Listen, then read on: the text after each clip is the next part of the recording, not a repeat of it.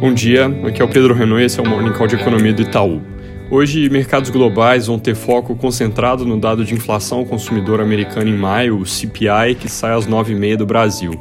Nossa projeção é alta de 0,55% no núcleo de inflação na variação mensal e 3,6% no ano contra ano, isso um pouco acima do consenso de mercado que projeta 0,5% no mês. Esse dado ainda deve mostrar alguma pressão de reabertura e gargalos nas cadeias de produção, mas com esses fatores transitórios já começando a ter algum recuo.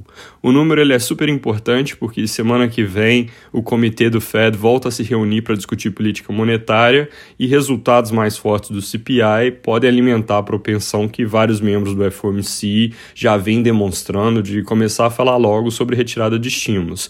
Isso é algo que na prática a retirada em si não deve acontecer acontecer em breve, mas que mercados, como eu já comentei aqui outras vezes, estão monitorando tão de perto que, de certa forma, tentam entender quando vai começar a sinalização sobre a sinalização.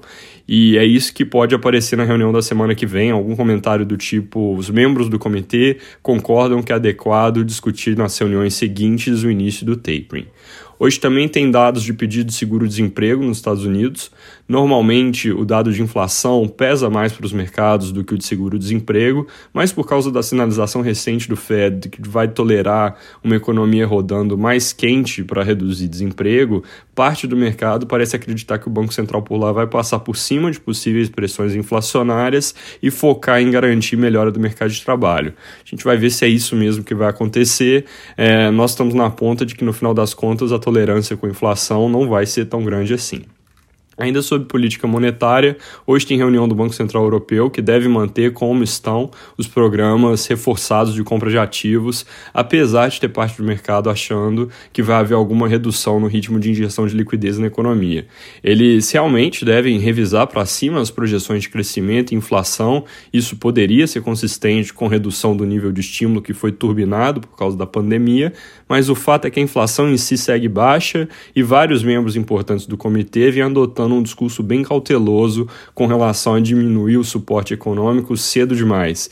Então, de novo, o que parece mais provável é que sinalizem ritmo de compras mantido ao longo do terceiro TRI. Ainda na região, saíram dados de produção industrial em abril na Itália, com alta bem melhor que o esperado, subindo 1,8% no mês contra mês, e na França, pior que o esperado, com recuo de 0,1%. Juntando com os dados já disponíveis, a Alemanha, por exemplo, que também caiu um pouco, a gente espera que a indústria na região como um todo tenha leve alta de 0,3% no mês de abril.